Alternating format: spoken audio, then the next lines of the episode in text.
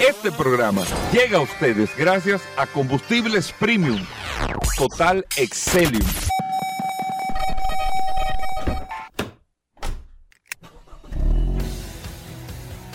Bienvenidos al programa número uno de movilidad en la República Dominicana. Vehículos en la radio.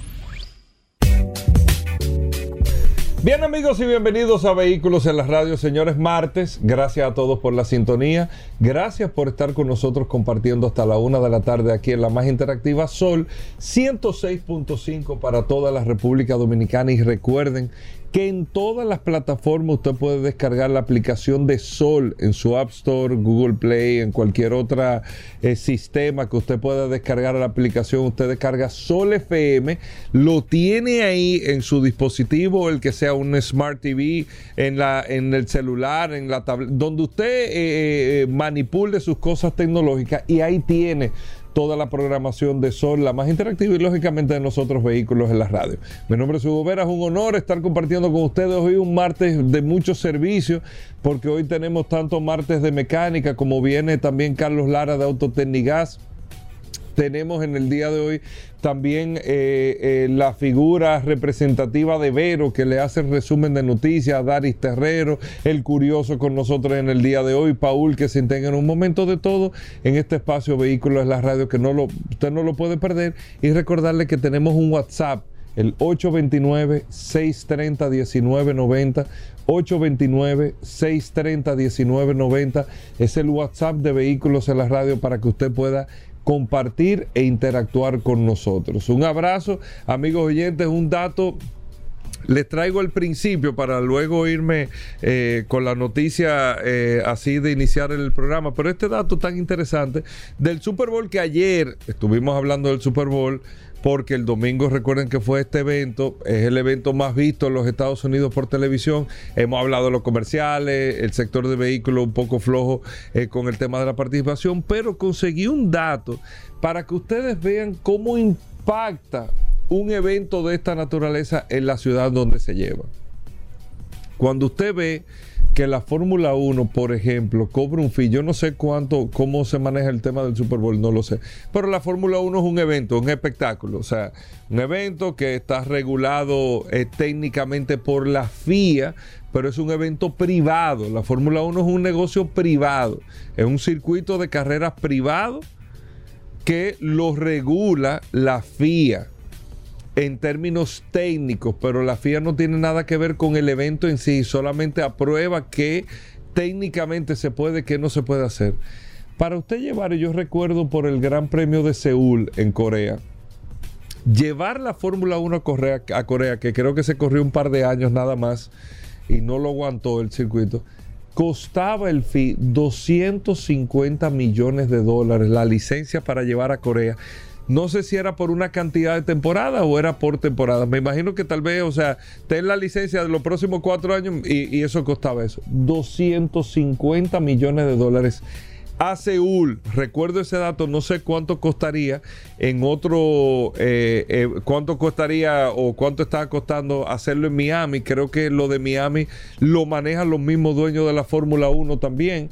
Eh, no tienen un promotor particular, que era lo que pasaba en Valencia, en España. En Valencia lo que pasó fue un promotor compró los derechos para hacerlo en Valencia, la FIA lo aprobó e hicieron el evento y el evento no le funcionó económicamente tampoco porque al final eh, este tipo de eventos como el Super Bowl, usted calcula, no es cuántas taquillas usted va a vender, ni cuánto patrocinio usted va a conseguir si no se ve globalizado en el impacto que tiene en la ciudad, el impacto que tiene en el país, el impacto que tiene en, en todos los sentidos comunicacional, en términos económicos, la cantidad de gente que se beneficia el negocio no tiene sentido. Si es un negocio de que, que, no, yo lo voy a hacer para ver el concierto de Juan Luis, a ver cuánto me voy a ganar, no tiene sentido. No, no es negocio.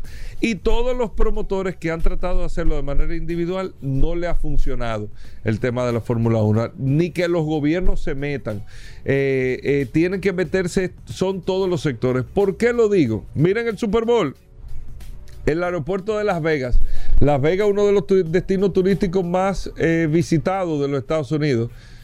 no se puede decir que Las Vegas necesitaba un Super Bowl, porque Las Vegas vive el año entero con visitas, pero siempre es bueno mantener el destino vivo, con vigencia y todo, y esto del Super Bowl le vale la pena. Ahora, ¿qué pasó en Las Vegas este domingo? Solamente el domingo, y para el fin de semana, vamos a hablar del fin de semana, viernes, sábado y domingo, aterrizaron en, el aeropuerto de Las Vegas mil aviones privados. Habían estacionados en el mil. Si usted ve la foto de los jets privados, mil aviones privados. Ya ustedes saben los mil grupos, familias, quienes sean, que fueron a ver el Super Bowl. Mil aviones privados el impacto económico que tiene esto y lo que se hace, pero no eso los aviones privados. ¿Ustedes saben cuántos vuelos adicionales aterrizaron en el aeropuerto McCarran en Las Vegas? 3.500 vuelos adicionales a los que ya aterrizan. Se habían 3.500 permisos de líneas comerciales. Por ejemplo, American que tiene desde Miami a Las Vegas tres vuelos diarios, lo aumentó a 5. Y de Nueva York, que tiene 10 vuelos, lo aumentó a 12, 13, por la demanda de asientos. O sea, 3.500 extras, eh, eh, eh, aviones o vuelos extra. Que eso le trajo un impacto, oigan bien, fin de semana, adicionales a lo que regularmente Las Vegas tiene 400 mil pasajeros adicionales. 400 mil pasajeros adicionales. Cuando usted escucha esos datos, y Paul que acaba de llegar, estoy hablando, Paul, del impacto que tiene un evento como el Super Bowl en una ciudad. Mil vuelos privados, 3.500 eh, eh, vuelos adicionales, mil jet privados aterrizados, 3.500 vuelos adicionales para el fin de semana, 400 mil pasajeros adicionales en el, fin de semana en el aeropuerto de Las Vegas, 400 mil por un evento, 400 mil vuelos o pasajeros, perdón, por un evento de un fin de semana adicionales en Las Vegas. Se tuvo que utilizar un 50% más del staff que se utiliza en el aeropuerto para poder atender todo esto. Y le doy estos datos que tienen que ver con la aviación, es para que ustedes vean cómo impacta un evento de una, de una naturaleza así a una ciudad. Por eso si usted calcula cómo le fue a los que montaron el evento, usted no puede calcularlo ahí. Y el aeropuerto, el movimiento, y los combustibles, y los taxis, y las habitaciones de los hoteles, y los restaurantes, y la demanda de servicio, y el entretenimiento, y la publicidad. Son una serie de cosas que uno tiene que tener en cuenta para, para, entender si es factible o no es factible hacer un evento de esa naturaleza. Por último, en, esta, en este primer bloque, eh, y nosotros que hemos hablado de todo esto, la verdad es, porque hay que quitarse, hay que, siempre hay que reconocer las cosas. ¿eh? Tal vez usted... Eh, tiene una posición en el principio, no quiere decir que usted esté equivocado no, pero al final las cosas se van aclarando y usted va diciendo, conchale, yo tenía razón o fulano tenía razón. En este caso, los Musk tenía razón de la estrategia que ha venido utilizando con el tema de los cargadores. A un punto tal que la North American Charging Standard, la NACS, esa es la agencia, vamos a decir, que crea los estándares de carga para los vehículos en los Estados Unidos, que es la que está dictando todos los protocolos para esta transformación de los vehículos eléctricos, acaba de eh, eh, eh, vamos a decir, acaba de decir que Stellantis, que era el último gran fabricante que es Grupo Chrysler, Jeep Dodge Chrysler, Ram, Stellantis era el, último gran constructor norteamericano, acaba de adoptar las normativas o el conector SAE J3400 para tener un estándar ya globalizado en todos los Estados Unidos. ¿Qué le quiero decir con eso? ¿Qué conector es ese? Ese es el conector nativo de los supercargadores de Tesla. O sea, Tesla ha logrado ¿Cómo cuántos cargadores que tiene Tesla en Estados Unidos? ¿O cuál es el proyecto? Bueno, Ellos tienen un proyecto Sí, eh, creo que son 150 mil cargadores que está, se está hablando. que, que ellos están montando. O sea, la, la, la cobertura es tan Y grande aquí de hablamos Tesla. de 500. Ajá, la sí. y nos sorprendimos. Sí. La cobertura es tan grande de Tesla que crearon el estándar. O sea, el, Bueno, ¿para que- qué que- nosotros queremos- la marca más vendida? Es que no, No, no, y, no que, puede- y es la que más cargadores tiene. No, exacto, no va, se O sea, va a poner a inventar. ¿Para qué nos vamos a poner de que a crear un estándar nuevo? Este es el estándar. O sea, ellos crearon el estándar ya. A lo cual los tres grandes americanos, General Motors, Ford y Stellantis, que Jeep, Dodge Ranch, eh, eh, Jeep, Dodge, Chrysler, Ram, todos ellos han tenido que adaptarse también. Vamos a hacerlo con. Yo te dije que Elon Musk va a ser el próximo Henry Ford ¿eh? de la industria. Está, está camino a eso. Sí, va. Con las referencias. Lo único que le faltan las frases, pero está camino a eso. Bueno. Vamos a hacer una breve pausa, venimos de inmediato. Ya estamos de vuelta. Vehículos en la radio.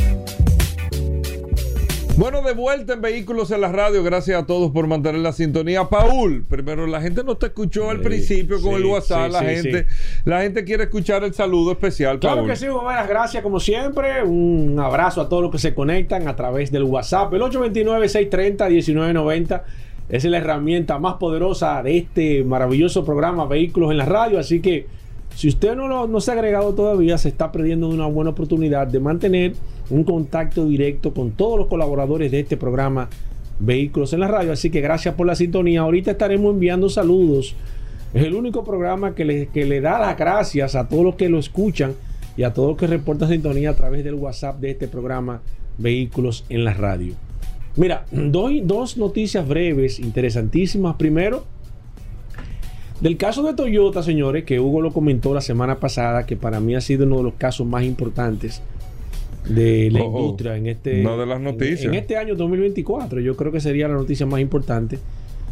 Eh, sin embargo, ha salido muy poca noticia, o sea, muy poca información se ha transmitido de esta situación. Y claro está, el peso que conlleva y la responsabilidad que conlleva de tomar una decisión quizás a la ligera, de manera inmediata, hace que no se tomen quizás o no se den las informaciones de manera, de manera rápida. Y es lógico, pero también hay que tomar en cuenta de que estamos hablando de la marca más importante, no solamente a nivel mundial, sino que en Japón es la marca más importante y ellos Oh, no creo que se van a convertir. Una de las marcas país japoneses, Toyota.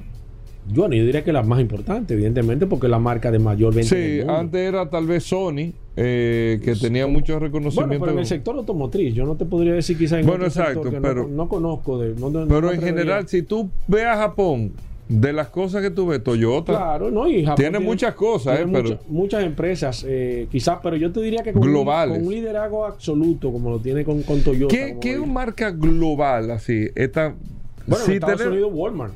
No, no, no, no, no, no, no. ¿Qué otra más? Pero Fuera. espérate.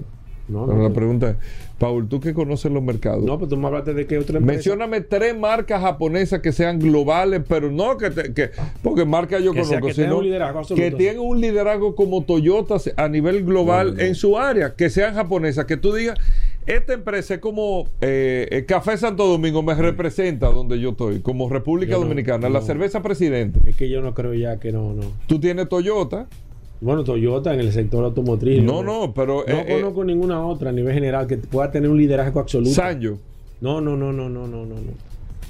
Samsung, me están escribiendo Samsung es No, coreano. No, no, no, no. no. Sony, Sabes que Sony no tiene liderazgo en nada. bueno, pero tiene reconocimiento. Pero tú hablaste de, de liderazgo. Una cosa es reconocimiento. Honda, No, pero que Honda no tiene liderazgo tampoco. Honda puede ser la segunda marca, pero no, no creo tampoco. Yo no creo que, que haya otra marca así a nivel general que pueda tener un liderazgo en ningún otro sector a nivel, Que sea nivel general japonesa. No. conozco. Eh, lo que pasa es que el mercado ha estado cambiando mucho y cambia mucho. el verdad, mercado, no hay, ¿eh? No creo. Si tú te pones a buscar de verdad, así a nivel general. estoy de creo. computadora, ¿quién tú tienes? De tecnología, o sea, tienes mucha tecnología, sí, pero el liderazgo, mucha, digo, pero- global. Sí, hay muchas, pero hablar de liderazgo es, es hablar de ser el, el primero. Y no creo, no creo a nivel Toyota, general. No Toyota creo. es la marca japonesa. No creo, bueno, es la, es la- por lo menos es, es la marca más emblemática. Entiendo yo ahora mismo que O más tener. globalizada, vamos a decir así. Sí, o más ¿Qué más representa o que, o que Japón? pueda, o que pueda tener un liderazgo absoluto, como tú acabas de decir, porque puede haber muchísimas marcas que tengan un reconocimiento, pero que tú puedas decir que es líder y que tú puedas afirmar que es la número uno en el mundo. Yo Ahora, los gringos tienen muchas marcas, los gringos tienen Coca-Cola, los gringos Lo- tienen...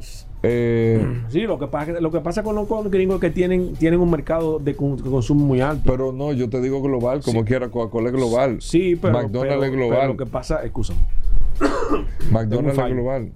lo que pasa a nivel general es que, es que eh, aparte Microsoft. del, del, del- del marketing que utiliza, el- o sea, ti- tiene, tiene otro tipo de esquema. Sí, pero La- la no, marca- pero yo te hablo global. la O sea, marca, los sí. gringos tienen.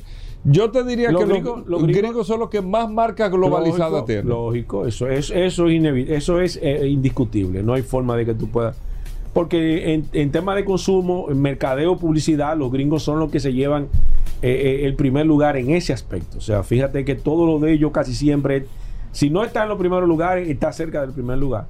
Y si no está, ellos lo ponen así. Y, el mejor ejemplo de que te podemos hablar en el sector automotriz es como está la Fórmula 1. Después que Liberty Media, esa compañía norteamericana, tomó la Fórmula 1. Un antes y un después.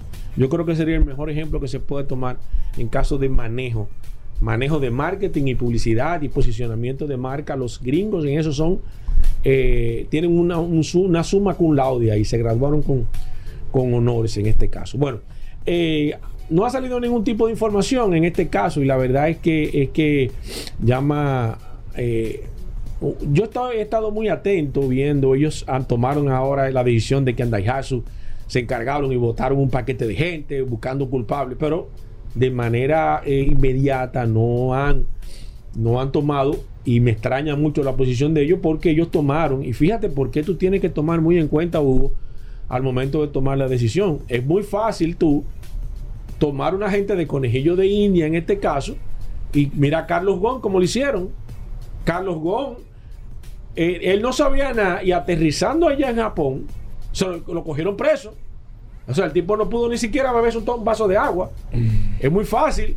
Ahora cuando son la gente tuya que cometen el error tú pasa una semana y tú todavía no no has agarrado el primer preso porque tú estás en proceso de investigación. Entonces, queda muy mal parada la justicia japonesa en este caso porque es muy fácil tú tomar chivo expiatorio y poner el ejemplo con lo de afuera, venir a decir que Carlos Gon es un X, un Y, un Y, y no dejar que el tipo ni se, ni se defienda, tomarlo en arresto, preso y después arresto domiciliario a nivel general. Y sin embargo, cuando alguna de la gente tuya de tu casa comete un error, entonces lamentablemente tú no tomas ninguna situación en este caso. Lamentable el caso de en este, en este escenario que se está presentando. Le vamos a dar seguimiento a través de este programa Vehículo en la Radio a todo esto porque la verdad que resulta interesante. Brevemente, antes de ayer, si mal no recuerdo, o la- a, a finales de la semana pasada, un avión de Bombardier, un avión ejecutivo, un jet ejecutivo, Ellos, Bombardier son los que hacen el Global Express. Sí. Eh, se estrelló en la carretera en la I-75 en la Florida. Sí, yo vi. ahí. Eh, lamentablemente fallecieron los dos pilotos en este accidente. Eh, muy lamentable en este caso. Eh, gracias a Dios, las tres personas que iban de pasajeros eh, pudieron sobrevivir, A, este, a este caso. Pero lo que me extraña es que en el momento del aterrizaje, y ahí es que nosotros somos duros, en este caso, Gobera, en hacer análisis de accidente aéreo sin que salgan las, las noticias oficiales Sí, sí, de sí. qué está pasando, porque nosotros nos hemos encargado Acarícialo, acarícialo. de este caso. Ellos dicen que en el proceso de aterrizaje perdieron los dos motores. Es sumamente extraño. Muy extraño que eso suceda. Sumamente extraño de que esta situación. Sucede, pero es muy extraño que No, suceda. no, ha, su- ha sucedido y puede suceder, evidentemente. Pero me extraña que en este caso, y yo me voy a tomar la ligereza de, de tomar eh, quizás, y vamos a esperar que salgan los. Nosotros hemos, hemos estado como de 3-3 o de 4-4 en los últimos accidentes aéreos que han sucedido aquí. Con el último que nos hemos pegado ha sido con el MH370 porque no ha aparecido. No, Porque no ha eh, aparecido. Nadie puede decir que no hemos pegado. ¿eh? No, no, pero te estoy diciendo que todavía no se ha confirmado. Mira, ponte el micrófono bien, que tú te pareces a alguien. que- Ok. Ok. Mira, eh, ¿Y ¿Qué te parece a alguien como así, Hugo? No entendí, ¿no? Pero Pues sí. entonces, A mí me da la impresión en este caso, y me la voy a jugar, Hugo Vera, que ellos, los pilotos, me da la impresión de que se equivocaron y cometieron el error. Y del ellos, combustible. Sin querer, no, no creo de combustible. Ellos sin querer apagaron los motores del avión. Pero ve Me acá, da, sí, eso ha pasado. No, eso ha pasado varias veces. Me da la impresión. Pero ve porque- acá, Paul. Eso ha pasado. Ya sea que sin querer o a priori se apagaron los motores. Porque me resulta sumamente extraño de que en un proceso tan importante como ese, sin dar ningún tipo de información y dar fallo, un avión no comete esa situación. Entonces, me da la impresión de que los motores o lo apagaron o fue que, que- sin querer ellos lo apagaron. Y tú te vas a dar cuenta, Hugo Veras, de que al momento que salga esta información, que también le vamos a dar seguimiento, porque nosotros somos, somos el CIS de la, del tema de la movilidad a nivel mundial, te vas a dar cuenta si nosotros estamos claros en esta situación, porque, y yo te aseguro que por ahí va a comenzar la información, en las redes están saliendo las imágenes de este, y gracias a Dios que los pilotos eh, pudieron aterrizar en un lado de la pista y no en la misma carretera, porque la verdad se hubiera convertido en una situación bastante complicada. Eh, te vas a dar cuenta que por ahí es que anda ese accidente de ese bombardier y le vamos a dar seguimiento también aquí a través de este programa. Me, me Vehículos resulta extraño. Por último, Por ahí que anda eso. Por ¿Tú te das último, yo no, a mí me he escrito mucho con el tema de Christian Horner, el tema de Red Bull y todo. El viernes hay una reunión a Christian Horner que eh, el que he llevado a ser desde la nada y uno de los equipos que pensaban que era una publicidad a ser uno de los exitosos en las últimas décadas de la Fórmula 1 Red Bull. El creador de todo esto, Christian Horner, está en una situación bastante delicada, compleja y sin mucha información. Bueno. Yo voy a tratar a Christian Horner, ¿y qué yo voy a tratar a Christian Horner como hubiese querido que me traquetaran a mí. Voy a esperar no, la espérate. investigación. No, voy a esperar el viernes para emitir un comentario sobre esto. Espérate. Porque sin información no, espérate, puedo hacer nada. Vamos a hacer una pausa. Ya estamos de vuelta. Vehículos en la radio. Bueno, venimos con Daris Terrero, la ley 6317 de tránsito, transporte y movilidad. Daris Terrero todos los días dándonos eh, el néctar del conocimiento con el tema de la ley 6317 de tránsito, transporte y movilidad. Daris es un especialista en esta ley 6317 y siempre comparte algunos de sus artículos con nosotros. Bienvenido Daris, ¿cómo va todo? ¿Qué tenemos para hoy? Gracias Hugo, gracias Paul, agradecer siempre esta oportunidad que me brindan de llegar a la audiencia de vehículos en la radio por aquí, la más interactiva, Sol 106.5, este segmento, Dari Terrero hablando sobre la ley 6317, esta norma que rige la movilidad, el tránsito, el transporte terrestre y la seguridad vial en el país. Miren, yo decía al inicio del año de que tengo el interés de abordar este segmento de la ley teniendo como prioridad los elementos sustantivos que yo entiendo que son relevantes para generar cambios conforme a la realidad eh, de movilidad que tenemos en el país. Hace unos días hablé sobre el, Consejo Ejecutivo del Intran y la necesidad de que este Consejo asuma una mayor responsabilidad y preponderancia con frente al problema. Y hoy quiero referirme a una instancia que está contenida en la ley en el artículo 23, que es las unidades técnicas de investigación de accidentes.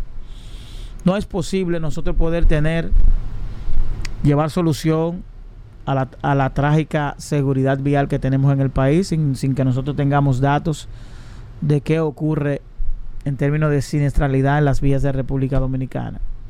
Si no sabemos, conforme al levantamiento forense, qué está provocando un accidente, qué cosas mediaron, qué hubo de por medio, qué momento emocional estaba viviendo ese conductor o esos conductores, qué momento físico, si está bajo los efectos del alcohol, si está bajo los efectos de la droga, si está bajo los efectos de alguna sustancia, si está bajo los efectos de algún medicamento, porque hay que decir que no necesariamente tiene que ser drogas o alcohol, puede ser que ese ciudadano esté pasando por un momento emocional que lo haya llevado a perder ciertamente el control de ese vehículo. Pues, es decir, son elementos, puede ser las vías. Eh, Es decir, hay una serie de elementos que pueden conjugarse a la hora de un accidente, pero que nosotros no lo estamos teniendo porque no hemos implementado de manera seria las unidades técnicas de investigación de accidentes. Y tú ustedes me dirán, ¿y qué es eso? ¿Con qué se come eso? Las unidades técnicas de investigación de accidentes es una unidad que estarán dirigidas bajo, estarían bajo la dirección del Ministerio Público y tendrán como rol principal llevar a cabo las investigaciones en el lugar sobre los accidentes. Recopilar todos los datos y elementos de pruebas relativos a la causa y circunstancias que generaron el accidente, luego elaborar, eso se elabora un acta, conforme a esa acta se pueden determinar responsabilidades, se pueden determinar resarcir daños en, en, en, caso de que lo haya, redactar un informe técnico con las explicaciones eh, y las circunstancias que generaron el accidente y esto ser enviado tanto a las aseguradoras, al propio Ministerio Público para el uso de que casa, en caso de que sea judicializado, porque en este momento, cuando hay un accidente, el acta que se levanta probablemente no consta de los elementos que se requieren para que un juez pueda determinar responsabilidades frente al conocimiento de un, de un juicio o una medida de coerción a la hora de un accidente. Esto va a permitir nosotros poder registrar estadísticas confiables eh, de, de, los accidentes, de las personas que mueren, de las personas que resultan lesionados. ¿Por qué? Porque aquí tenemos unos números altos de muerte por accidente de tránsito, pero que no son recabados de manera directa por una misma instancia. Son recopilación de datos de distintas instancias que intervienen a la hora de que una persona fallece. Pero hay un caso, hay un dato. Por ejemplo, una persona que resulta accidentada no pierde la vida en el mismo momento in situ, esa persona es ingresada a un centro de salud, esa persona probablemente fallece posteriormente a los 10, 15, 20, un día, un mes, pero esa persona no se registra como muerte por accidente de tránsito. Y eso puede perder la línea de custodia de la estadística no porque sea importante en términos de, simplemente de saber cuántas personas mueren. Es que nosotros tenemos que tener los datos fehacientes que nos van a permitir no solo presentarlo a nosotros como, el que más accidentes tiene, no, no, no, no, no. No va a permitir cada año generar políticas en el orden de reducir los accidentes en República Dominicana conforme a que todos los años probablemente no tengamos la misma realidad. Pero peor aún, nosotros tenemos un, país con 32 provincias, 158 municipios, con características de movilidad totalmente diferentes, parecidas pero diferentes. Por ejemplo, en Higüey tenemos una presencia de más de un 80% de motocicletas San Francisco de Macorís, La Vega. Probablemente en Santiago tenemos otro tipo de comportamiento. Probablemente en, el, en Cotuí tenemos otro tipo de comportamiento. En Jarabacoa tenemos otro tipo de comportamiento porque tenemos ya instancias turísticas ahí que intervienen, hay una movilidad turística de vehículos que se alquilan y lo demás. Y cada una de esas provincias, esos municipios, no va a dar una realidad en términos de, de de accidentalidad y de siniestralidad diferente que nos va a permitir tomar políticas en cada una de esas localidades. Por eso que yo insisto permanentemente en que de una vez y por todas, tanto el Ministerio Público, la Procuraduría General de la República, como la DGCET, que son las instancias que deben intervenir en este en estas unidades técnicas, están dirigidas por el Ministerio Público, pero también la componen eh, la DGCET que de una vez y por todas iniciemos el proceso de instaurar las unidades técnicas de investigación de accidentes que nos va a permitir tener los datos científicos para poder enfrentar y para poder saber cuál es la, realidad de siniestros en República Dominicana. Bueno, ahí está Daris Terrero, arroba Daris Terrero 1 en todas las redes sociales. Usted puede seguir a Daris Terrero para preguntas e informaciones sobre la ley 6317. Hacemos una breve pausa, no se nos muevan. Llegamos al momento de las noticias en Vehículos en la Radio. Nuestra colaboradora Vero está con nosotros. Vero, bienvenida al programa. Nuestra asistencia artificial de inteligencia fuerte eh, de Vehículos en la Radio. Vero, bienvenida. ¿Cómo va todo? Hola muchachos. Yo soy Vero. Y ahora vas a escuchar las últimas de las últimas noticias de este apasionante mundo de los vehículos. Hoy. En las noticias. Los conductores más irresponsables en Estados Unidos son quienes poseen una RAM, un Tesla o Subaru. ¿Qué marcas y lanzamientos esperan en el Salón de Ginebra 2024? Se los quitaban de las manos. Francia ha tenido que cancelar su plan del vehículo eléctrico a 100 euros por exceso de demanda. Nuestros clientes solo quieren a alguien con quien hablar. Un jefazo de software de Mercedes quiere que el vehículo sea ese buen amigo que te escucha. Quería llamar a su comida para llevar, pollo y pizza Tesla, diciendo que iba por Nikola Tesla. Elon Musk se lo ha hecho pagar caro. Con esas noticias. Arrancamos. En las internacionales. Los conductores más irresponsables en Estados Unidos son quienes poseen una RAM, un Tesla o Subaru. En días recientes, la firma Lendintre reveló el resultado de un estudio que se dedicó a analizar accidentes automovilísticos registrados durante el último año y en los cuales estuvieron inmiscuidos unas 30 marcas de autos, con la finalidad de saber cuáles eran los más conducidos por personas irresponsables. Este análisis indica que son los propietarios de una RAM, la marca de camionetas y furgonetas del grupo Stellantis, son los peores conductores, con 32,9 incidentes de conducción, desde accidentes y multas por superar el límite de velocidad a casos de alcoholemia por encima del nivel legal entre otros, por cada mil conductores. En segundo lugar se encuentran los conductores de los vehículos eléctricos Tesla, con 31, 3 incidentes, y en tercer puesto los de Subaru, con 30,09. Estas tres marcas son las únicas que tuvieron más de 30 incidentes por cada mil conductores en el periodo analizado, del 14 de noviembre de 2022 al 14 de noviembre de 2023. Otro dato de este estudio importante de destacar es que los conductores de un BMW son los que registran más casos de alcoholemia. Por cada mil conductores de uno de estos autos, 3,13 son acusados de conducir por encima de la tasa máxima de alcoholemia, casi el doble que el segundo peor, RAM, con 1,72 conductores. Los datos del Endintrade, obtenidos a través de las compañías aseguradoras, también socavan la idea de que Tesla, gracias a su tecnología y ayudas a la conducción como Autopilot, es una de las marcas más seguras del mercado, pues, en realidad, los conductores de Tesla son los que más accidentes tienen en el país, con 23,54 accidentes por cada mil conductores, por delante de los de RAM, con 22,76 accidentes, y Subaru, 20,9. ¿Qué marcas y lanzamientos esperan en el Salón de Ginebra 2024? El Salón Internacional del Automóvil de Ginebra 2024 abrirá sus puertas del 26 de febrero al 3 de marzo e incluirá una primera jornada reservada a prensa y medios especializados, y una segunda jornada denominada VIP en el que los asistentes podrán disfrutar de un foro y una larga lista de ponencias dirigidas por grandes figuras del sector automotriz. Hace solo unos días que los organizadores del Salón de Ginebra, la Organización Internacional des Constructeurs Automóviles, publicó la lista de empresas expositoras en la edición de este año y la participación es una de las más pobres que se recuerdan en décadas.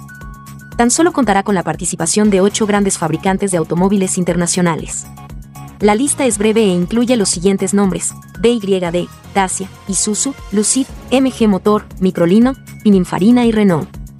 A modo recopilatorio, podemos confirmar que las marcas del grupo Volkswagen, donde se incluye Audi, Cupra, Seat, Skoda y Volkswagen, no van a estar presentes. Tampoco lo harán Bentley, Bugatti, Lamborghini y Porsche, que también forman parte del grupo, al igual que Rimac, que forma parte de una joint venture junto a Bugatti y Porsche. En la lista de grandes ausentes se encuentra también Stellantis y su larga lista de marcas, donde se incluye a Abarth, Alfa Romeo, Citroën, DS, Fiat, Jeep, Lancia, Maserati, Opel y Peugeot. Por supuesto, tampoco estarán las marcas americanas Chrysler, Dodge y Ram, que no comercializan en Europa sus productos. Destacable también es el hecho de que las marcas Premium Mercedes-Benz y BMW no van a asistir al Salón Internacional del Automóvil de Ginebra 2024. Tampoco lo harán Rolls-Royce y Mini, que pertenecen al grupo BMW, y no veremos a Smart ni a ninguno de los principales fabricantes británicos, Aston Martin, Jaguar, Land Rover, Lotus y McLaren. En la lista de ausencias destaca que apenas habrá representación de marcas japonesas. Y es que no vamos a ver a gigantes como Toyota, Honda, Nissan, Subaru, Suzuki, Mazda o Mitsubishi. Tampoco estarán presentes las marcas coreanas, como Hyundai, Kia y Ssangyong. Del mismo modo, la lista de marcas de gran importancia que no asistirán al Salón de Ginebra 2024 incluyen a Volvo, Polestar, Tesla, Koenigsegg, Ford y Ferrari. También se descuelgan de la edición de este año Alpine y LYNK y Co, así como otros fabricantes chinos recién llegados como iWays, SWM, Wei, Xiaomi, Judo, Secre, Ceres o WM Motor. En definitiva, la edición de este año del Salón de Ginebra será una de las más pobres en cuanto a participación y novedades se refiere, y eso es algo que realmente nos entristece. Se los quitaban de las manos. Francia ha tenido que cancelar su plan del vehículo eléctrico a 100 euros por exceso de demanda. El pasado primero de enero Francia activó el bautizado como Leasing Social que, por solo 100 euros al mes, dependiendo del modelo, permitía a las familias con rentas más bajas acceder al vehículo eléctrico. Aunque estas ayudas iban a estar activas tres meses, el gobierno francés ha tenido que cancelarlas ya tras recibir más del doble de solicitudes de las previstas. El gobierno ha confirmado que atenderá 50.000 de las solicitudes recibidas hasta la fecha, aunque inicialmente se habían planificado entre 20.000 y 25.000 en función de los vehículos disponibles. Estas ayudas no volverán a activarse hasta 2025. Solo los vehículos eléctricos fabricados en Europa y con un precio máximo de 47.000 euros podrán ser objeto de este leasing. En todos los casos serán modelos con el acabado de acceso y el motor menos potente, cuando en la gama exista más de una opción. En un principio, el gobierno había previsto una cuota de 20.000 a 25.000 vehículos para 2024, en función de los vehículos disponibles, con la promesa de aumentar la oferta en los años siguientes. Pero la respuesta les ha pillado por sorpresa. Con esta primera oleada, hemos alcanzado nuestros objetivos e incluso superado todas nuestras expectativas, decía un asesor del jefe del Estado a Tribune. Nuestros clientes solo quieren a alguien con quien hablar. Un jefazo de software de Mercedes quiere que el vehículo sea ese buen amigo que te escucha. En materia de avances tecnológicos en los vehículos, Mercedes-Benz es una de las marcas más vanguardista en los últimos años ha despuntado con su sistema Drive Pilot, sus enormes pantallas, sus asistentes y un largo etcétera, aunque lo último en lo que está trabajando es una de sus ideas más originales. Quiere que sea agradable charlar con sus vehículos. Así lo ha confirmado en una entrevista con Top Gear, el director de software de Mercedes, Magnus Osberg, quien ha dado detalles muy jugosos sobre esta creativa característica que el fabricante está desarrollando para sus clientes asiáticos, después de estudiar a fondo sus necesidades. Los datos nos muestran que cada vez más clientes tienen la necesidad y el deseo de consumir más contenidos cuando están parados o cargando, afirma Osper. En segundo lugar, la gente se queda en la entrada de su casa para terminar de escuchar audiolibros. En China, utilizan el vehículo como spa antes de subir a casa después del trabajo. Como en otros mercados los clientes no buscan o necesitan lo mismo, en Mercedes-Benz adaptarán la interacción con el asistente digital del vehículo. Por ejemplo, si un cliente quiere ajustar alguna configuración del automóvil, como el reglaje de los asientos o la temperatura del aire acondicionado, el propósito esencial es que el asistente virtual entienda las instrucciones del cliente de manera clara y precisa. Quería llamar a su comida para llevar pollo y pizza Tesla, diciendo que iba por Nikola Tesla. Elon Musk se lo ha hecho pagar caro. Se ha quedado sin su marca y sin 14.000 euros. El propietario de un pequeño restaurante de comida para llevar se ha enfrentado a Tesla y no le ha salido bien precisamente y es que decidió registrar el nombre de su negocio con Tesla en la ecuación. Según la firma californiana, este establecimiento se estaría aprovechando de su ya ganada reputación como marca internacional. El dueño se embarcó en una batalla legal infructuosa. La justicia le ha dado la razón a Tesla. Habría recurrido, pero no podía asumir perder más dinero en esta lisa. Ahora su restaurante de Bury, Grand Manchester, se llama Colorado's Chicken, pero cuando registró su marca en mayo de 2020 era Tesla Chicken y Pizza. Aman Khali, el propietario en cuestión, escogió el nombre por la misma razón que Tesla lo hizo en su momento, en honor a Nikola Tesla, el famoso inventor e ingeniero. Ali registró como marca Tesla Chicken y Pizza ante la Oficina de Propiedad Intelectual, IPO por sus siglas en inglés, en la categoría de alimentos y bebidas. Algo que a priori no tiene mucho que ver con Tesla o eso pensó en su momento. De hecho, nada objetó la de palo alto durante el periodo habitual para recurrirlo, que es de dos meses pero en noviembre de 2021 recibió una notificación de este organismo. Tesla había solicitado que se invalidara su marca. Ali se negó y empezó su vía crucis contra la firma de vehículos eléctricos. La IPO dio la razón a Tesla y exigió a Ali una indemnización de 4.000 libras. En la disputa legal, ya se había dejado 8.000 libras. En total, esta batalla contra Tesla le ha costado 12.000 libras, unos 14.000 euros al cambio actual. Restaurantes Tesla de comida rápida, el argumento esgrimido por la compañía de Elon Musk, y que aceptó la IPO, se centró en proteger a Tesla como marca registrada asociada al negocio de la alimentación. Todo basado en un tuit publicado por Elon Musk allá por 2018. Estas son las marcas de autos con los mejores conductores en Estados Unidos. También tenemos la otra cara de dicha estadística. El estudio señala que los conductores más responsables son aquellos que manejan un auto de la marca Mercury, de Ford y la cual ya desapareció, pues registran solo 15,82 incidentes por cada mil conductores. Los conductores de otras dos marcas también desaparecidas de General Motors siguen a los de Mercury, Pontiac, con 16,24 incidentes, y Saturn, con 16,84. Estas tres marcas son también las que menos accidentes registraron en los pasados 12 meses. También tenemos la otra cara de dicha estadística. El estudio señala que los conductores más responsables son aquellos que manejan un auto de la marca Mercury, de Ford y la cual ya desapareció, pues registran solo 15,82 incidentes por cada mil conductores. Los conductores de otras dos marcas también desaparecidas de General Motors siguen a los de Mercury, Pontiac, con 16,24 incidentes, y Saturn, con 16,84.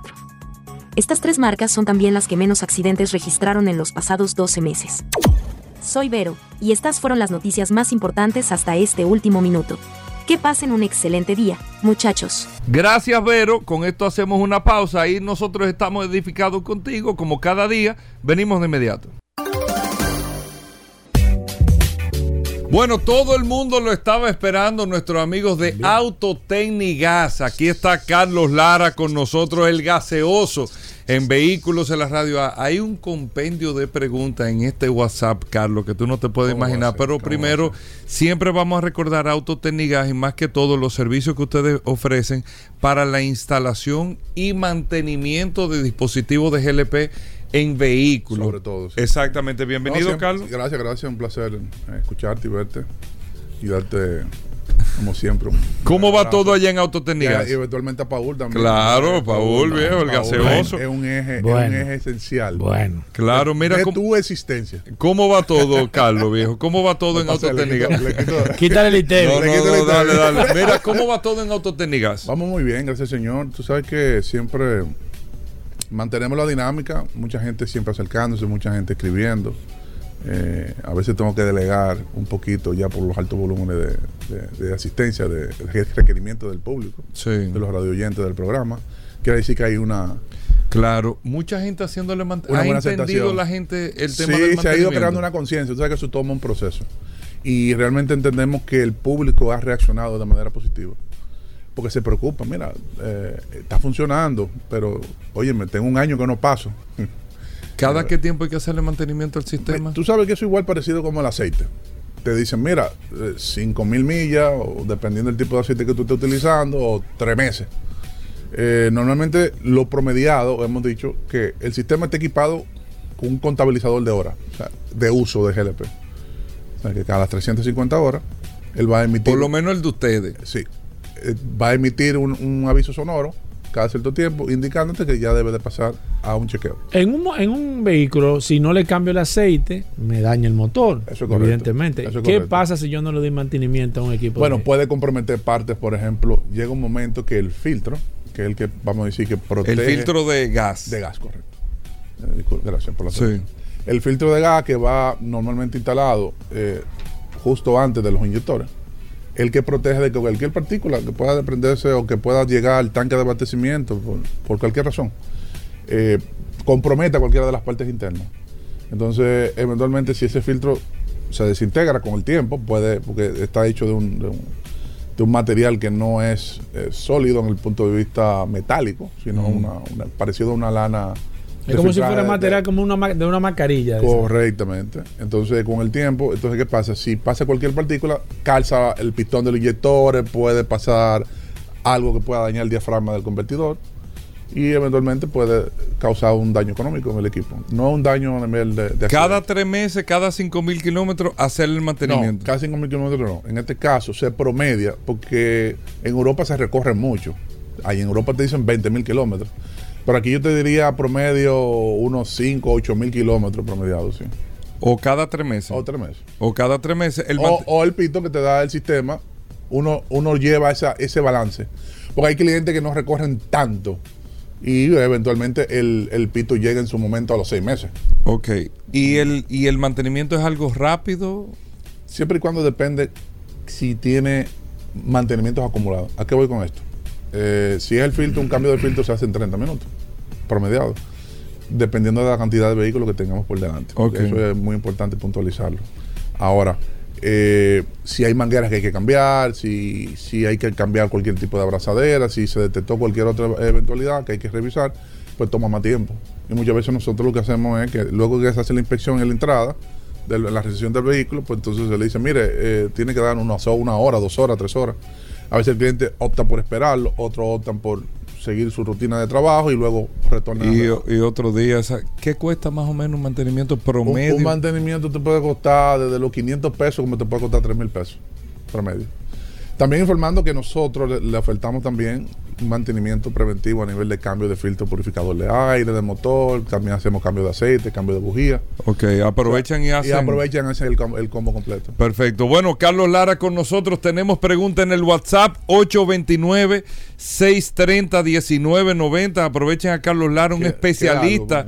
un especialista en materia de GLP, amigos oyentes, eh, eh, de todo lo que tiene que ver y son los que representan el sistema Tartarini, el mejor sistema de GLP, amigos oyentes del programa. Ahí está la clave con nuestros amigos de Autotécnicas. Vamos con preguntas, Paul. Perfecto, aquí dice, hola, buenas tardes, Carlos. ¿Se le puede poner GLP a una Mazda CX5 Sport año 2016 con motor 2.5? Si es el motor inyección directa, no. Pasa que hay una versión que trae la vía mar y hay una versión en la que viene de Estados Unidos. A ver, yo le exhortaría en ese caso que pase por allá para nosotros ver el código del motor, porque a veces es un poquito difícil para los clientes o los propietarios. Decir, ah, bueno, déjame leer la placa, la que está en, en la cabina de motor o en, la parte de la puerta izquierda, donde se- del lado del chofer. Pero que pasa por allá y nosotros se lo revisamos. Una pregunta, ¿por qué hay vehículos de GLP que huelen mucho a, a? Que tú dices, este sin tener escape. Sí, sin Sí, tener pues. Tú una, buena, una- una buena pregunta. Pero ven acá, hermano. Ahí, ahí donde vamos. No ¿Cómo sé que si tú recuerdas pregunta? que en varias ocasiones hemos tocado Porque yo el tenía, tema- aquí- yo tenía eh, eh, equipo con, con, con, con, Con GLP. con GLP y eran una estufa que tú ibas... que se sentía el olor. no se sentía. el lo, olor. lo- lo primero Pasaba y es tú que el pensabas. GLP en su estado natural no, no huele, como tú dices, Sí. estufa. Se le agrega un producto que se llama mercaptano, que adrede precisamente se le ta- a- también al gas natural. Eh, Para- con el para propósito para para, tú poder detectar por, por la- vamos a decir, por el olor de que hay un, un escape. Ahora bien, recuerden que una vez hablamos sobre el tema de los catalizadores, el sistema de escape de los vehículos, Sí, lo claro. importante que es el catalizador. Sí. Eh, no como la mayoría de los mecánicos dicen, no, eso es en los países europeos, en los americanos, que eso es para pendejada de los fabricantes, para... Eso está de más. Está de más, igual que el termostato. Sí. Siempre lo he dicho, he criticado eso. O ponerlo abanico directo alrededor. Exacto. Exacto. Hace Que el enfría mejor. No, no, bueno, él te lo enfría. Sí. Pero el vehículo entra en un, en un estado de que, Exacto. de que no, no regula la mezcla. Exacto. Entonces te inyecta más combustible. Entonces al final, lo que tú puedas sentir un poquito más de aceleración, lo está, lo- te lo está comiendo un 20% más de combustible. Exacto. Que no compensa la diferencia. Consigue un 3% de potencia adicional, pero entonces pierde un 20% de consumo. De consumo. No tiene sentido. Entonces, en el caso del catalizador, volviendo al, al punto original, el catalizador lo que hace es mitigar los niveles de gases, ev- eventualmente los gases invernaderos. Entre ellos está el dióxido de carbono, monóxido de carbono, eh, CO el CO2 eventualmente. Y dentro de todo, inclusive si tú lo, le quitas el catalizador al vehículo, utilizando la gasolina, te hiede la gasolina. ¿Me explico? Sí, exacto. O sí. sea, mitiga los olores. Sí, porque cuando el catalizador está malo, huele a gasolina, la gasolina crudita. crudita, tú la, la sientes crudita y tú crees que la mezcla está mal, no es que está mal, simplemente es que el catalizador se lo eliminaron. Entonces, así como tal, eventualmente el olor aumenta. Si el, el vehículo tiene un catalizador que está funcional, que está en su óptimo eh, funcionamiento, no debe dolerte a GLP bajo ninguna circunstancia. Puede, Exceptuando de que haya un escape, de que haya un- algún tipo de escape en el sistema. ¿Puede el GLP dañar el No debe de oler. La- No debe el oler. tema es no debe, eso No no, debe- es normal. no es normal. Si te está oliendo porque algo está mal en el Correcto. sistema. Ok. Descartando de que haya algún tipo de escape en toda la instalación completa del sistema. ¿Puede el GLP dañar los catalizadores o están fabricados los Sí, puede, catalizadores? puede dañarlo. Igual que la gasolina lo puede dañar si está fuera de rango.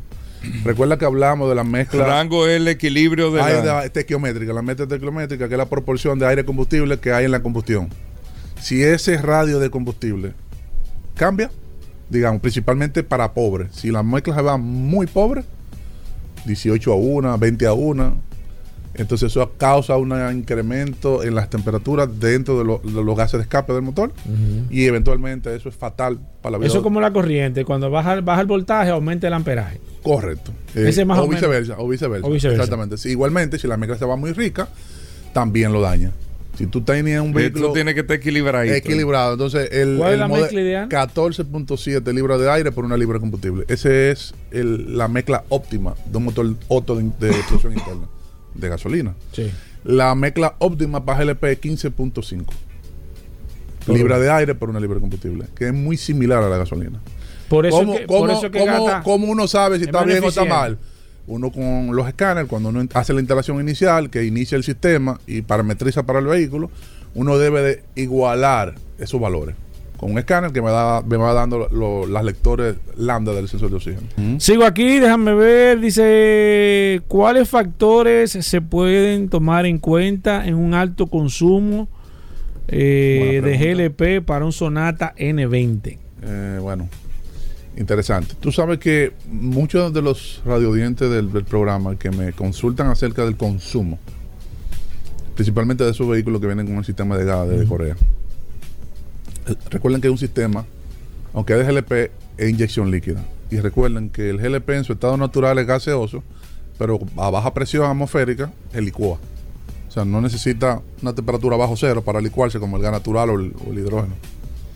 Entonces, ¿qué pasa? Este sistema usa una bomba sumergible y esa bomba sumergible. Como si fuera una del carro. Igual, el mismo concepto de gasolina. Bombea el GLP a una presión relativamente baja, 100 psi, 140 psi, bajita. Y luego llega a un distribuidor y ese distribuidor va a los inyectores. Eh, ¿Cuál es el problema principal que tienen ese tipo de vehículos? El kilometraje. No podemos tapar sol con un dedo. Si tú tienes un vehículo con 300 mil kilómetros, tú no puedes pretender que te dé el rendimiento de uno de 50 mil.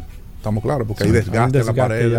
claro, en las anillas. Del uso. Por más buen aceite que tú utilices, por más cambio de aceite que tú lo hagas a tiempo, hay un desgaste. No, eso como la edad, Por- por, más bien que tú por comas, más que tú por comas, por más ejercicio que tú hagas, que- te vas a morir como quieras. No, y la edad Ahora, claro. ¿qué, va, qué eventualmente va a afectar? Bueno, que tú vas va a llegar a los 85 años, 82 años, Exacto. con calidad de vida. Exacto. El otro, eh, los últimos 20 años, lo va a pasar con una diabetes, le Exacto. faltan un pie o algo. Exacto.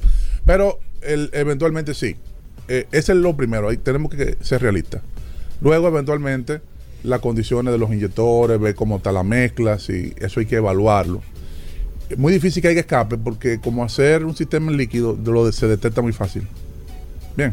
O sea, al final yo les recomendaría que chequee su bujía, su filtro purificador de aire. Muy importante que mucha gente lo pasa por alto. Eh, el sensor de flujo de aire que te, que te limpie, el sensor que mide el flujo y que mide la temperatura. Porque tú sabes que la computadora hace un ajuste, claro. La computadora hace un ajuste de los pulsos. ¿Qué es el pulso? Es lo que le dice qué cantidad de combustible en un determinado momento de Exacto. RPM, aceleración, tú vas a inyectar. Pero él lo hace ese cálculo basado en, la- en el flujo de la cantidad de aire que está entrando por el múltiplo de emisión Exacto. y en la temperatura de ese aire. Tú recuerdas que hubo una vez que hubo un cliente que dijo, pero ven acá, ¿por qué? Incluso Hugo indagó, ¿por qué eh, a 1300 pies el vehículo rin- rinde, rinde menos que tú estás sobre el Sí, nivel del mar? sí, sí, sí, sí. Hay menos oxígeno. Sí. Hay menos oxígeno. Por eso los aviones, las avionetas tienen que ir regulando la, la, la mezcla, la Cessna y eso. Eh, tienen que ir regulando eventual- tema de la altura. co- por- por- por- correcto, eventualmente por lo mismo. A mayor altura hay menos oxígeno. Sí, exacto. Entonces, por ejemplo, un vehículo que, que aquí da 20 kilómetros por galón, en Colombia va a dar 16. Por la O sea, altura. En Bogotá, menos en Bogotá va a dar 16. Los dos vehículos 0 kilómetros. ¿Por qué? Por la altura. Tienes razón. Bueno. Sigo aquí, déjame ver, 829-630-1990. Hablamos con Carlos Lara, gracias a nuestros amigos de Autotecnigas. Dicen, los vehículos de eco con eco, ¿se le puede imponer gas? Sí. Por ejemplo, una Kia Sportage 2013. Sí, sí, sin ningún problema.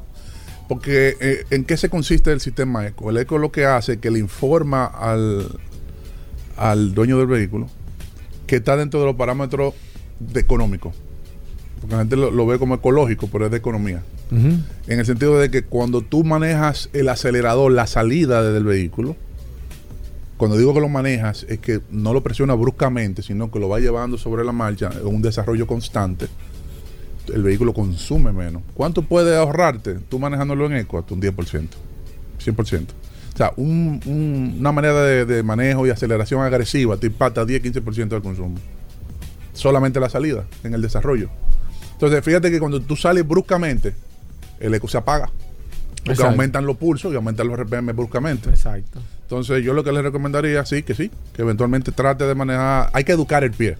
Claro. Hay que educarlo. Eh, sigo aquí, déjame ver. eh, ¿Me puede decir qué me puede decir de instalar gas natural a una gran Cherokee? ¿Y qué puede decir sobre los tanques? Pregúntale sobre el tema de si, el tanque, si los tanques pesan mucho. Depende del tipo de tanque, eso lo habíamos hablado eh, anteriormente. Entonces, que hay tipo 1, tipo 2, tipo 3, hasta llegar a tipo 4.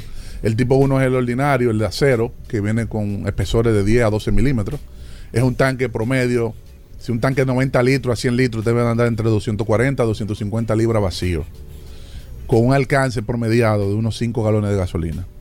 O sea, para que él lo lleve a un esquema de qué cantidad de kilometraje él puede manejar. Si le da 20 kilómetros por galón, va a manejar 100 kilómetros por tanque. Claro, en el gas natural tú puedes combinar tanques. Si para él no es un problema el tema del espacio de su baúl, porque eventualmente. Si Va a tener pone- que eliminarlo. bueno, si tiene tercera fila de asientos o eventualmente si quiere condenar todo el espacio para poner los tanques, porque hay que una realidad eh, real que hay que decirle que ahora mismo actualmente el ahorro anda un 65% promediado con relación a la gasolina, el gas natural.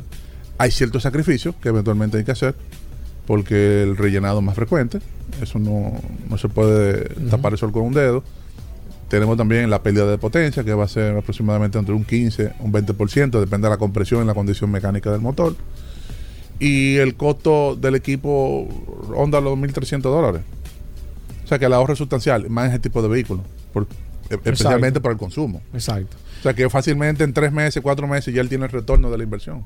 Perfecto. eh, una, Una más. última, una eh, última. Dice aquí una Suzuki APB 2007. ¿Cómo le va? Dije, ¿cómo le va? ¿Cómo le va con un equipo de gas?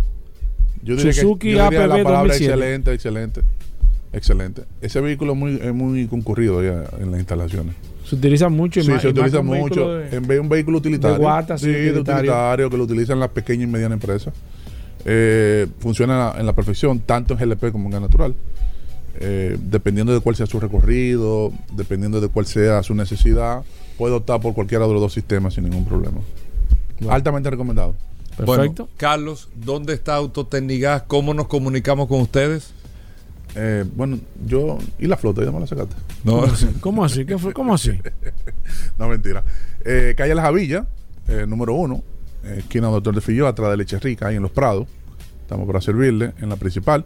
También estamos en Santiago, en la, la Estrella Sadalá, número 60. Eso es Miraflores. Y tenemos también ahí en la calle marginal, en la entrada, al lado de Enrique Motor, en Higüey, para aquellos que están en la zona este, que tanto nos escriben.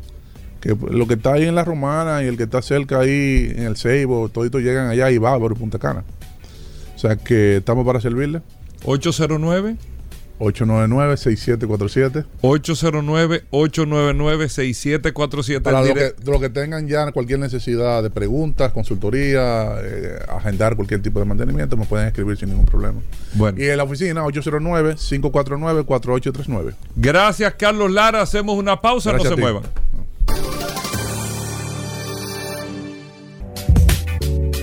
Bueno, Roberto Con, con nosotros en la cabina de vehículos en la radio, el hombre de la mecánica, Mr. Roberto Con, siempre aquí gracias a Injector Clinic, con nosotros. Usted se le prendió un bombillo del carro, un ruidito, usted dobló y, y un can, can, can. Todo lo que usted quiera saber de mecánica. Aquí está Roberto Con, siempre con nosotros. Roberto, bienvenido al programa. A nuestros amigos oyentes que arranquen a llamar de inmediato al 809-540-1065. 809-540-1065 es el teléfono de la cabina y el WhatsApp del programa 829-630-1990. 829-630-1990 es el WhatsApp de Vehículos en la Radio para que usted hagan su pregunta desde ahora mecánica a Roberto Con. Roberto, bienvenido. ¿Cómo va todo por allá? Gracias Hugo, gracias Paul. Eh, muy bien, trabajando, trabajando siempre, mucho trabajo, gracias a Dios, cogiendo mucha lucha, porque oye lo que te voy a decir, arreglar carro dañado es difícil, pero nada, para eso, para eso nacimos, para eso nos formamos. Injector Clinic, Avenida San Martín 300, nuestro teléfono de contacto 829-342-5821 donde nos pueden llamar para agendar su cita, para hacer cualquier pregunta o cualquier tema que podamos ayudarlo. Allá pueden conseguir desde una alineación de luces, eh, tenemos las medicinas para los carros, tenemos una medicina el, para... El, doc- el- el doctor eh, motor. Para eh, los catalíticos, tenemos unas medicinas también para gasolina, para los cambios de aceite, tenemos cualquier medicina que pueda necesitar su carro, también la tenemos allá. Hacemos eh, limpieza de inyectores, frenos, servicio Mercedes, eh, suspensión, cambio de aceite, mecánica en general, inyección, electricidad, Cualquier cosa que usted necesite, Injector Clinic, Avenida San Martín 300, con el 829-342-5821. Abrimos las líneas 809-540-165. Si usted tiene preguntas de mecánica, aquí está el maestro Roberto Kahn.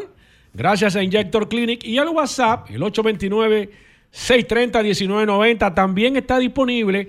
Recuerden que el WhatsApp es solamente para escribir. Usted nos puede escribir, nosotros le contestamos en el aire, evidentemente durante el segmento. Si se nos queda alguna pregunta por el WhatsApp, se la contestamos también en el transcurso de la tarde. Así que de manera inmediata, líneas llenas, voy con la primera. Ponte los audífonos, Roberto.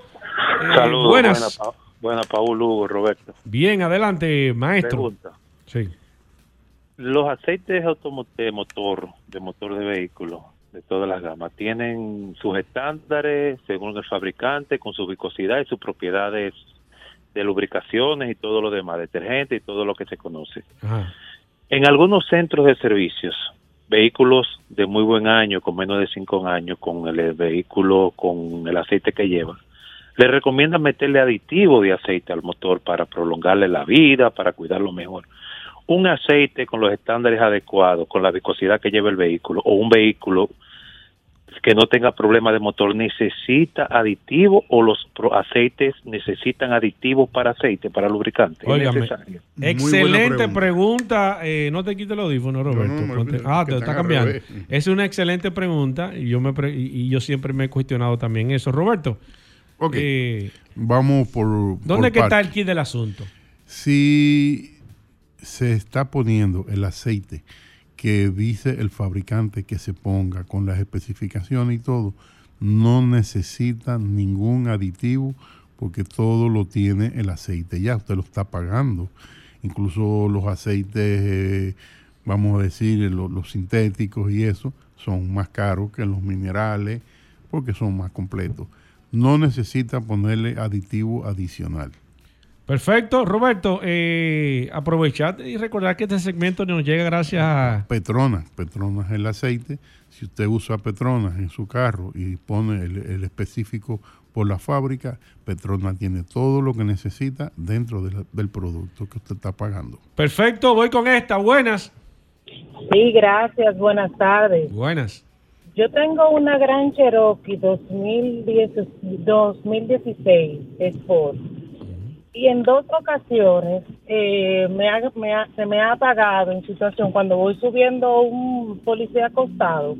La última vez, hace una semana, yo pasando el, el policía acostado, no se me apagó. Como que se me puso en neutro y no pude arrancar. Tuve que apagar el, el vehículo y volverlo y, y prender y ahí fue que, que me funcionó. No se me vaya, señora. ¿Alguna pregunta, Roberto? Porque suena raro. Mire, eso. está difícil su pregunta, pero ella, ella está en la línea. hab- ¿Le habría que ver primero si los soportes de motor están en malas condiciones, que, que cuando usted coge el, el, el policía acotado, el motor se mueva y se salga el cambio, aunque ese es eléctrico. No estoy entendiendo por qué se le sale el cambio. ¿Cómo está la, el- el- De que, de que se, se pueda pagar, puede ser que el sistema de compensación que esté, esté un poco sucio y no esté trabajando adecuadamente. ¿Cuándo fue la última vez que usted hizo un mantenimiento a ese carro? No cambio de aceite, un mantenimiento, que limpiaran la misión, que cambiaran filtro de aire, bujías y demás. Aproximadamente siete, siete u ocho meses, no más de ahí. Bueno, sería bueno que usted lo lleve a un centro, que le hagan un, un Un chequeo. chequeo y la- una limpieza, tal vez los inyectores estén Sí. de limpiar, tal vez esté muy contaminado la, la mariposa, el trotter eléctrico, Sí, sí. no esté actuando su- suficientemente por sucio, de que eso hay eh, vamos a decir, el, el- el aceite del respiradero, eh, ensucia todo eso. Hay que estarlo limpiando constantemente. Perfecto, voy con esta. Buenas. Buenas. Y adelante. Los aceites, Ajá. ¿eh? cada que tiempo tú deberías cambiarle si usa aceite full sintético, sintético o mineral. Perfecto. Mira, eh, ya hoy en día los carros modernos, todos te van a, a- a pedir en, en el manual que use aceite sintético. Y los, los concesionarios aquí han determinado que son cada 5.000 kilómetros que se están cambiando. Cada 5.000 kilómetros voy con esta. Buenas. Sí, buena. Maestro, yo tengo una Ford Explorer del 2013, está en muy buenas condiciones. Recientemente yo estuve por San José de Ocoa, por allá por Rancho Arriba, y en esa subida yo sentí como que, a, a diferencia de ocasiones anteriores, el vehículo iba subiendo como muy lento. Llegó un punto que pensé, cuidado si, si se queda a mitad de camino y, y- y- me derrico por aquí. ¿Qué usted cree que pueda estar pasando en ese sentido? Mira, eh, no sé, no tienes ningún chequeño Él encendido. cerró, él cerró, él cerró. Eh, puede, hay, hay que ver si, si la transmisión no, no pasó a primera, si se, se quedó en segunda o en tercera. O sea, eso pasa a veces, no debería pasar. Pero hay que ver qué pasó si fue la transmisión. Te puedo Ahora. recomendar en, en, otra ocasión que tú vayas por ahí, que te esté pasando eso, coge la palanca de los cambios y llévala a, a la S. Eh, ¿Tú A la entiendes? O, a la L, el low, para que Sí. coja los cambios bajitos. Ahora, por ahí hay lo A- más que cualquier carro se agacha, a Roberto. ver, a ver si. Porque la si gente cree que, eh, que un... La altura Sí. va a afectar muchísimo. Claro. Para ver si es un tema de, de transmisión o es un tema de la altura. O es un tema de la, de la, de la loma que tú de estás la subiendo, loma, que ¿tú quizás entiendes? está muy... Depende muy- de, de cuánta carga usted lleve dentro del carro, si va lleno de personas, si lleva eh, eh, una carga adicional. O sea, hay muchas cosas que influyen. Voy con esta. Buenas. Normalmente el- mi vehículo, una Ford Explorer, le, le echo el aceite con las especificaciones que dice el fabricante. Pero he tenido por costumbre, cuando he recorrido 2.500 kilómetros, la mitad, vertirle un aditivo. ¿Lo estoy haciendo mal? Bueno, está gastando un dinero que no debería gastarlo. Lo puede usar para otra cosa. Perfecto, voy con esta. Buenas. Sí, buenas. Sí. Una Ford Explorer, la manguera de la, de la, del coolant, la que va, una Ford Explorer 17, güey. la manguera que va al coolant, como que se chupa, se, como que se contrae, Ah, como que, como que, como que la están, como que la están como eh, eh, chupando la manguera. Como que se- estrangulando, sí, como exacto. que- sí, eso, mira, eso pasa. Roberto, ¿qué, qué, qué? Mira, hay que ver en, en el sistema, algo está pasando, no, no está trabajando bien porque parece que tiene... Hoy es el día de la Ford. Sí, todos son Ford. hay que chequear el sistema, hay que ver el termostato, hay que ver si no hay otra manguera, eh, hay que ver si no le quitaron el termostato y está sin termostato. O sea, hay que ver una serie de cosas de qué está pasando ahí. Voy con esta. Buenas. Mecánica. Gracias a Injector Clinic. Buenas. Buenas. Sí.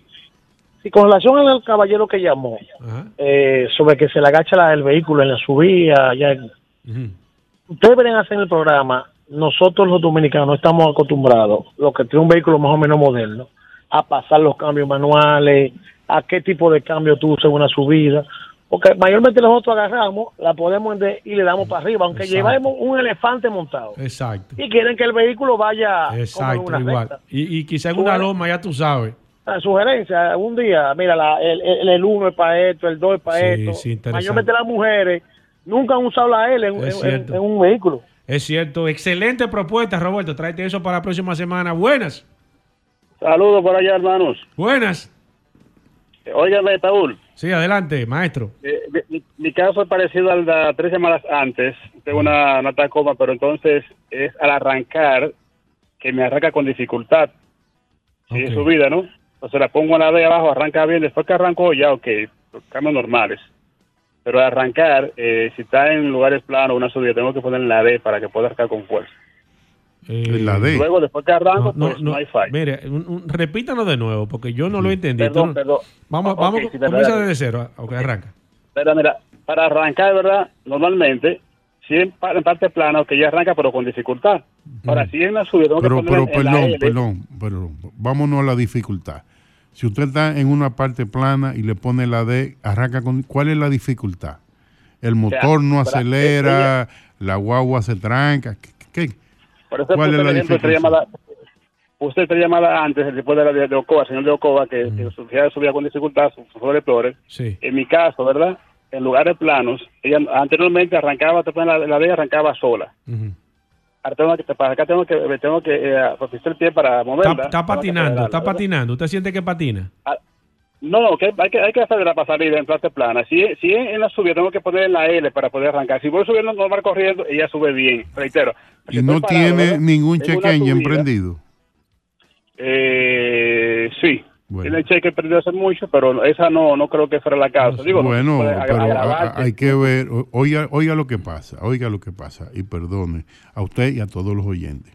Una vez el sistema tiene una, una falla, una memoria, un check engine, dependiendo de qué sea el check engine, eh, en muchos de los casos eh, la computadora del carro se va a programa de emergencia, a programa de, de protección para no dañar nada en el motor por culpa de la falla que tiene. Entonces, cuando se va a protección, eh, está reduciendo toda la potencia, está reduciendo todo. Incluso en algunos carros saca hasta el aire acondicionado. ¿Se entiende? Entonces, lo primero que hay que hacer es leer esa falla, corregirla y luego ver si, la, se si resolvió eh, con eso también el problema de que arranca el- de, de la potencia al arrancar. ¿Me da chance de tomar una de llamada, Alejandro? Eh, una sola. Voy con esta. Buenas. Hello. Sí, adelante. Mira, eh, tú sabes que en muchos de esos jeepes eh, ya eh, los grandecitos como la Explorer y las Montero y ese tipo de cosas, eh, muchas de ellas traen la, la Triptonic Sí. eh, y la mayoría de la gente aquí no sabe usar la Triptonic, o sea, no la usa nunca. Sí, exacto. Eh, ay, excúseme, señor, que le cerré. Déjeme tomar esta ñapita. Buenas. Buenas. Bueno, se cayó Roberto. La gente que se quiere poner en contacto Nada, contigo. estamos en Injector Clinic, Avenida San Martín 300, con el teléfono el 829-342-5821. Mira que se me olvidó ahorita, también hacemos revisiones para compra. Si Ah, usted va a comprar un vehículo usado, oiga, no lo compre sin que un mecánico se lo revise. 809. 8 829-342-5821. Bueno, ahí está Roberto con a los amigos del WhatsApp en el 829-630-1990. Ya, Paul, tú le seguirás pasando las preguntas a Roberto Con y todo esto. Y bueno, gracias a todos por la sintonía. Gracias, Roberto Con. Hacemos una pausa, no se muevan. Estamos de vuelta. Vehículos en la radio. Bueno, y de vuelta en Vehículos en la Radio. Gracias a todos por la sintonía. Llegó el momento que todo el mundo estaba esperando. Gracias a Magna Oriental, ¿cuál gracias momento? a Magna Gascue, Hyundai, BMW y Mini. Gracias a ¿Cuál las oportunidades que hay. Oh, ¿Cuál el cuál segmento momento? No, me... Cuchi, Que todo No el mundo está esperando. Aquí todos Solo curiosidades. Todos en. Vehículos en la Radio. Rodolfo, bienvenido. Martes 13, Ay, si yo no estuviera aquí. Tengo entendido que mañana Ay, si me dieron no la información aquí. para San ¿El Valentín. qué? ¿El qué? Hay muchos oyentes del programa que le están regalando sus parejas, ¿El qué? hombres o mujeres, no importa, ¿El qué? ¿El qué? Ten cuidado. un compendio El que quiera, el que quiera que su relación termine. de las mejores curiosidades con una dedicación que Del que- curioso, o sea el le están pidiendo al curioso para que esta tarde lo grabe por ejemplo tú te llamas Marisol Sí. hola Marisol aquí va para el día de. San Valentín tu Ay, curiosidad mío, ay, Dios un gran no, regalo no, no, cortesía eh Ay, eso no, no, vale ay, nada no. nada más y el amor y el Ay, cariño no. del curioso bienvenido curioso Ay, no. Martes 13, Gobera. Ay, sí no, sí ay, no. pero vamos arriba ¿Cómo, cómo que dice el refrán? ¿Cómo que dice el refrán? Ay. 13 no te... Ni, Ni te cases ni te embarques. los martes, los martes. Martes 13. ¿Y de tu casa te ningún embarques? 13, ningún 13. No, martes 13. No, no, ningún martes. ¿De dónde viene la leyenda del martes 13, Gobera? Ay, Hugo. No, porque ya comenzó, hablar aquí. comenzó este con Jason Hugo Ah. ahora. Hugo. Dime, martes Hugo, 13. Hugo, tú eres el director de este programa. Pon Pero control. atiéndeme, suelta ese Este- celular, Dios este- mío. este- oye, No, no, pero este se- segmento se te está yendo de la mano. Tú eres el director de, ¿De este dónde programa, Hugo. viene la leyenda del martes 13? Eso tiene que ver con carro. Pero no, pero es que estamos Ah, pero, este, este, Hugo, curioseando Hugo, con el yo, yo curioso. voy a hacer papel que tú, que tú, que, que tú, que tú no estás haciendo. aquí. Curioseando con el Este, curioso. este, este programa es de carro, Hugo. Tú tienes que, todo lo que se habla aquí tiene que ser de carro. Vamos bien. Ahora va a hablar de Jason. No, Marte 3 inclusive viene del cristianismo. Recuerda que en la cena de los invitados, eh, de la, la última cena de Jesucristo, el, ter- el, el treceavo invitado, ¿quién era? Judas. y de ahí empieza Ay, la relación con el cristianismo, con lo que es el Marte 13. En la leyenda escandinavia, Loki era un, el dios número 13 también. Y de ahí viene también esa leyenda que del- de, la, de, la, de la maldición del número 13. Martes, que viene del nombre de Marte, el, el rey de la guerra, que también le decían el pequeño malífico, al rey de- Maléfico. maléfico, también se asocia con Marte 13. Pero el imperio romano, maléfico. el imperio romano en 1453 Cerca aquí. tuvo un en Constantinopla, se ahogaron los soldados por un eclipse lunar y las tropas no pudieron llegar a salvarlo. Y de ahí se asocia lo que es el Marte con el 13 de una leyenda de mala suerte. El curioso está aquí. Recordarle a todos que Hugo, Mando Oriental una tiene su- botella que tenía. Ya no le Botella. pregunten ahí. No, lo explico si lee. No le pero pregunten. No. Sí, eh. Es que aquí nadie puede. Vamos leer. curioso, vamos curioso. Recordarle a todos que Manda tiene su casa en la avenida San Vicente de Paul, esquina Doctor Mejía Ricard, y seguimos con grandes ofertas, oportunidades financieras. Si usted anda buscando un Hyundai BMW Mini, no dé más vueltas. Con nosotros tiene el Hyundai Venue para empezar a pagar en, enero- en febrero del 2025. Tiene la Hyundai Cantus y los otros modelos para llevárselos sin un peso de inicial. Tiene los camiones H100 desde 19.995 dólares y estamos también prevendiendo las nuevas Santa Fe 2024 que la primera se entrega la vamos a hacer a finales de marzo desde 49.995 dólares. Nos encontramos también en la Avenida Independencia frente al Centro de Ginecología y Obstetricia Managacue con un taller, un showroom climatizado y todas las finas atenciones de nuestro Dream Team porque todos nuestros asesores de negocios están debidamente certificados por Hyundai Motor Company y BMW Internacional para que más que una compra usted viva una experiencia inolvidable al momento de visitarnos. Mano Oriental y Managacue siempre bajo la dirección de autos clasificados. Síganos en las redes arroba Mando Oriental, arroba autoclasificados RD y nuestro WhatsApp 24-7, no como el de Paul, que ya me escribieron un par de oyentes, Ey, ey, que ey, le ey. escriben y él lo responde. Ey, ey. 809 No, no, no, el WhatsApp de vehículos de la radio. ya tengo, tengo una prueba aquí. Hugo. Hugo, eso es chisme, Hugo. 809-224-2002. 809-224-2002. Escríbame a este WhatsApp y nosotros le vamos a, devolver, a escribir lo antes posible. 809-224-2002. Bueno, Magna Gascue, Magna Oriental, con la oferta, con la oferta de la Hyundai Venue, toda- estamos en febrero ahora, usted empieza a pagar en enero del año 2025. Recuerden esa oferta, ¿eh? Mientras más temprano usted aprovecha la oferta, más tiempo va a tener de poder tener ese rejuego antes de empezar a hacer su primer pago. Y eso es Magna Oriental y Magna Gascue. 809 224 2002. 224-2002. Curioso. Hugo, ¿tú, tú escuchaste La gente espera este momento. ¿Tú sabes lo que es? Mira. Se termina el sol de la mañana, Hugo. arranca vehículo en la radio. Para llegar a este punto, solamente para espérate No. Hugo, no. Aquí este programa. Para escuchar la historia. Este programa es interesante. La verdad es entero, que eh, gracias a todos los radioescuchas por el apoyo que le han dado al curioso. Es Hugo que la está verdad puesto- que el curioso es que en la está dando esa radio salsa aquí. está definiendo pautas. Se Sí. divide en dos la historia de vehículos en la radio. No, antes del curioso Oye. y después del curioso. Oye, eso. Y Hugo, como Ay, siempre, Hugo. Ayer estaba conversando con unos amigos. Siempre nos ponemos en tertulia a hablar de cosas eh, de La gente comienza historia. a consultarte. Y mira, la historia del, del automovilismo es fascinante. Y ayer yo estuve viendo un automóvil que fue un prototipo. Eso aquí nadie nunca lo han dicho. No. eh, Se vuelve un cliché, por aquí nadie ha hablado. Es difícil, es difícil. El, el. Tasco, el Tasco 1948 prototipo, prototype. Eso es Tasco con, con de RS que tú quieres. ¿eh? Tasco Ay, Dios 1948 mío. prototype. Pero, ¿Qué significa Tasco? No, pero que aquí no te ¿Y qué preocupes, fue? olvídate de él. pero, ¿y qué fue? El Tasco. Pero mira, miren que él da. Dile- ¿Tú viste? El Tasco. Pero Sí, tú ah, foto de las uñas, manicure. que Eh, se No, Ey, ey, ey. acá, Porque ¿cómo así es, todo es hacerle un boicot curioso. Dale curioso. Señor, el Tasco, que Tasco significa The American Sport Car Association, bajo, las, bajo la mano de este gran diseñador, Gerald Gu- Gubin, Entonces, ¿es discúlpeme, Tasco, Tasco, Tasco así mismo, T-A-S-C-O, automóvil. American Sport, Ah, The American. The. American Sport Car Ok. esta compañía hizo este prototipo basado en un vehículo con líneas de una aeronave, porque ellos querían asociarse con una aerolínea para sacar este tipo de vehículo. Y el vehículo, un prototipo muy, muy ápero. ¿En serio? Sí, tiene adentro, los controles son como los controles de un avión.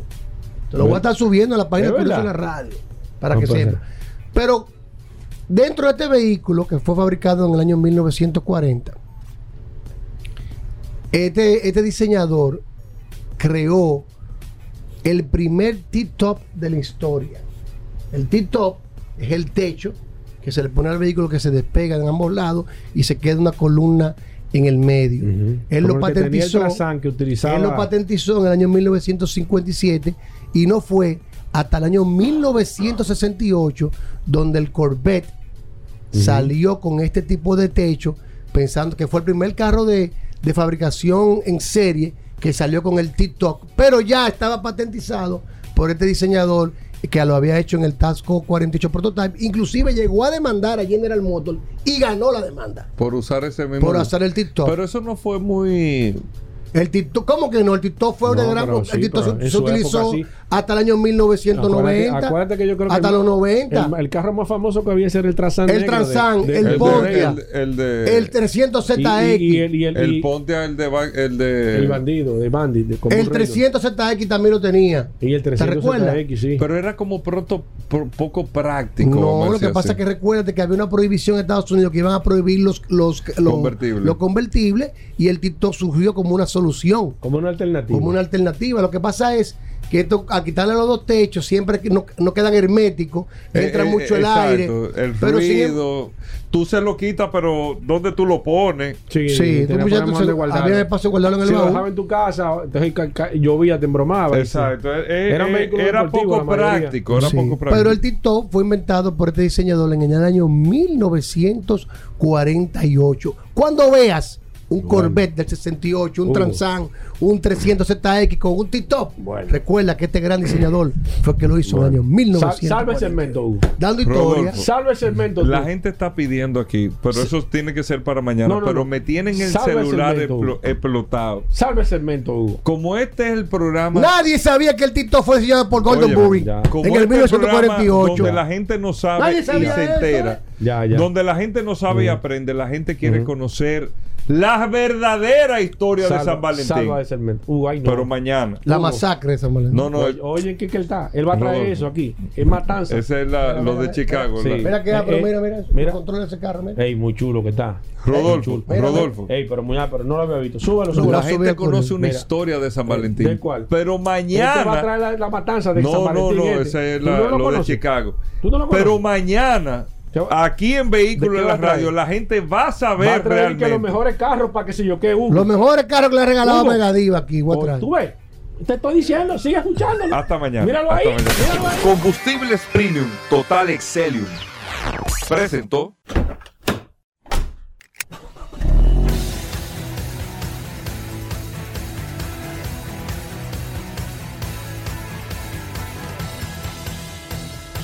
Vehículos en la radio.